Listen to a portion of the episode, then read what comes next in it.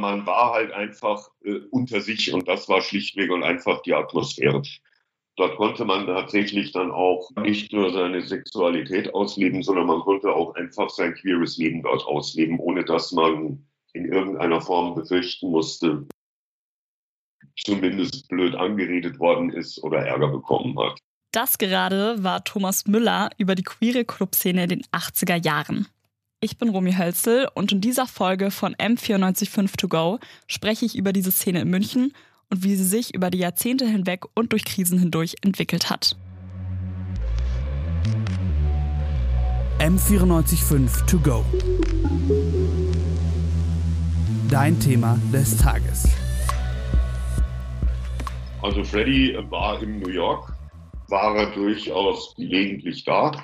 Da gab es dann immer hinten so eine Ecke, da ist er dann mit seinen Jungs rumgestanden. Aber es waren auch andere Prominente durchaus zu sehen teilweise deutsche Schauspielerprominenz und in den 90er Jahren, das war jetzt dann zwar nicht im Club, das war dann eher in den Kneipen, hat man aber auch Herrn Westerwelle in München in diversen Clubs gesehen. Also ich habe ihn einmal getroffen im Café Nil in der Hans-Sachs-Straße, da war er dann da.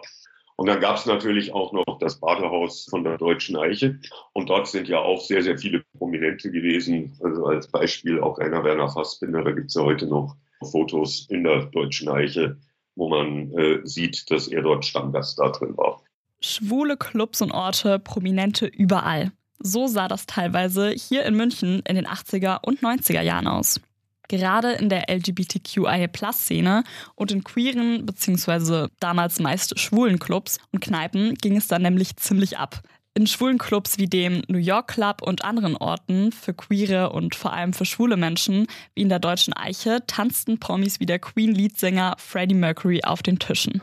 Leider war ich persönlich noch nie in einem ausschließlich queeren Club oder auf einer queeren Feier, obwohl ich das eigentlich echt gerne mal machen will. Ich habe mich aber mal mit Thomas Müller und Andreas Unterforsthuber unterhalten, die beide schon durchaus in ihrer Jugend in queeren Clubs unterwegs waren und die Szene damals natürlich total anders erlebt haben als heute. Klar gibt es auch heute viele Angebote für queere Events, die auch zum Beispiel durch die LMU gestellt werden. Da gibt es beispielsweise Drag-Shows und Queer-Partys, aber irgendwie sind Clubs, die ausschließlich für die LGBTQIA-Plus-Community gedacht sind, viel weniger präsent als früher. Früher, das heißt so ungefähr in den 80ern, war das nämlich noch ganz anders hier in München.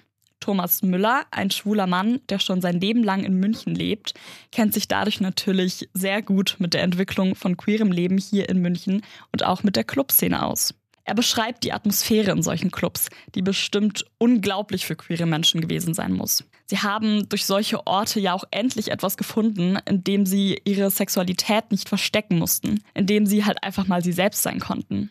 Man war halt einfach äh, unter sich und das war schlichtweg und einfach die Atmosphäre.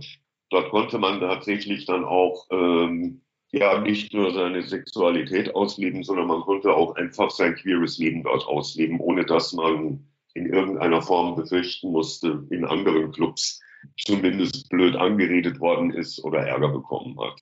Berührungspunkte zwischen den verschiedenen Parts der Community, wie zwischen schwulen und lesbischen Personen, gab es aber nicht. In den schwulen Clubs waren auch nur homosexuelle Männer unterwegs. Frauen waren tatsächlich nicht erwünscht. Das hat sich aber inzwischen auch geändert. Die Szene hat sich nämlich mehr gemischt. Orte wie der New York Club und die Deutsche Eiche und heute auch noch andere queere Zentren waren und sind unglaublich wichtig für queere Personen. Auch der Leiter der städtischen Koordinierungshilfe zur Gleichstellung von LGBTQIA, Andreas Unterforsthuber, sieht solche Orte als sehr relevant für die Community. Allerdings fehlt es laut ihm auch teilweise hier in München an Schutzräumen nämlich zum Beispiel an Räumen für nicht-binäre Menschen, für Transmenschen. Ähm, von daher bin ich eher ein Fan, sozusagen schon immer zu sagen, ne, für wen ist was da, weil man nur dadurch dann auch einen Bedarf ableiten kann. Die Stadt München sollte also ein Auge darauf behalten, für welche Personen noch Schutzräume fehlen. Während es viele Safe Spaces für lesbische und schwule Personen gibt, fehlen doch welche für Transgender-Personen oder non-binäre Menschen. Schutzräume sollte es aber wirklich für jeden geben. Das ist aber im Vergleich zu früher irgendwie weniger geworden. Und das war in den 80er Jahren noch etwas anders, vor allem was die Clubszene als Schutzraum angeht. Die erlebte nämlich in den 80ern eine Art Hochzeit in der Community. Auch wenn damals der Artikel 175 noch im Strafgesetzbuch stand und dadurch Homosexualität kriminalisierte, waren queere Clubs Orte der Selbstbestimmung. Die Hochphase hielt aber nicht an. Im Jahr 1981 wurden die ersten AIDS-Erkrankungen an die Öffentlichkeit getragen. Nach und nach kam es zu einer immer extremeren Stigmatisierung von schwulen Personen. Auch der Rest der LGBTQIA-Plus-Community war betroffen. Alles veränderte sich. Viele sahen Freundinnen und Familie sterben. Es war eine harte Zeit für die Community. Ende der 80er Jahre, innerhalb von drei bis vier Jahren, sind da speziell in meinem Bekanntenkreis äh, sieben bis zehn gute Freunde äh, wirklich einfach gestorben. Äh, ziemlich jungen Alter. Das war wirklich ziemlich bitter. Speziell in München war das teilweise eine recht bedrückende Zeit. Also es war jetzt nicht so, dass wir auf der Straße offen attackiert worden sind, aber das, das war nicht schön. Aber nicht nur die Community veränderte sich. Auch die queere Clubszene erlebte einen Tiefschlag. Immer weniger Clubs füllten sich mit queeren BesucherInnen. Es sind ganz viele Treffpunkte geschlossen worden, die für schwule Männer mindestens sehr, sehr wichtig gewesen sind. Aber auch an den Orten, wo es jetzt nicht primär um Sexualität gegangen wäre oder so, hat man natürlich gemerkt, dass die Stimmung eine andere wird. Orte, die also sehr wichtig für queere Personen waren, gab es teilweise nicht mehr, obwohl dieser Schutzraum für viele Menschen unglaublich essentiell war. Die Situation verschlimmerte sich, als der damalige Staatssekretär des bayerischen Innenministeriums, Peter Gauweiler, etwas beschloss. Es gab einen Maßnahmenkatalog mit Zwangstestungen auf AIDS. Und das nur für homosexuelle Personen, Prostituierte, Drogensüchtige und angehende Beamte. Wenn diese Personen den Zwangstestungen nicht nachgegangen sind, wurde die Polizei eingeschaltet. Sogar Türen in Badehäusern für schwule Personen wurden ausgebaut, wodurch ihnen die Möglichkeit genommen wurde, sich dort näher zu kommen. Andreas Unterforsthuber sagt dazu, die politischen Maßnahmen waren ja nicht so sehr gegen eine Krankheit gerichtet, sondern eher gegen eine Gruppe von Menschen. Allerdings sorgte die AIDS-Krise auch für eines innerhalb der Community.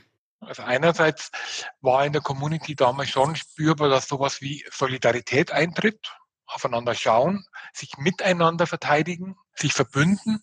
Und andererseits hat man natürlich gemerkt, wie belastend und bedrohlich das Ganze für die Menschen gewesen ist.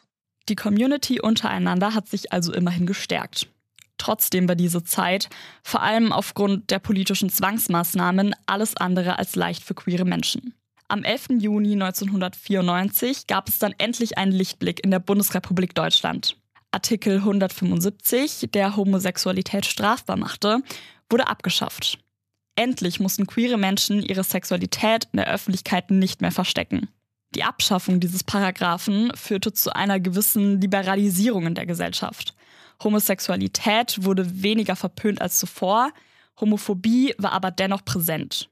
Im ersten Moment hat sich also nicht wirklich was für queere Menschen geändert. Die Gesellschaft musste sich erst einmal mit dem Abschaffen des Paragraphen abfinden. Man kann auch heute leider trotzdem nicht sagen, dass queere Menschen hier in München schon durch und durch akzeptiert werden. Und das, obwohl seit dem Paragraph 175 schon fast 20 Jahre vergangen sind. Deshalb ist es umso wichtiger, Personen der LGBTQIA-Plus-Community sichere Orte zu schaffen.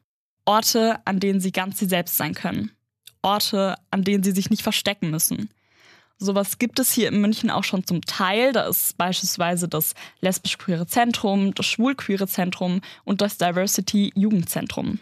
Die Anzahl an ausschließlich queeren Clubs hat ja, laut Thomas Müller und Andreas Unterforsthuber, deutlich abgenommen. Aber heißt das, dass es jetzt fast keine Schutzräume mehr für queere Personen gibt?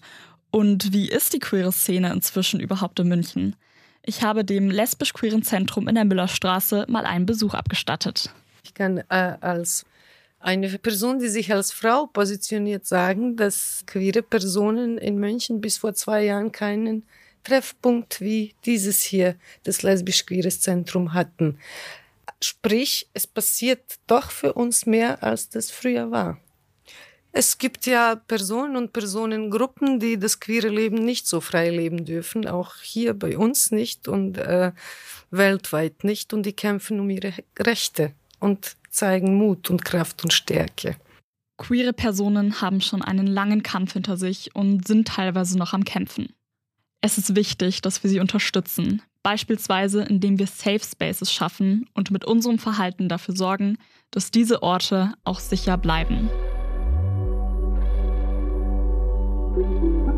M945 to go.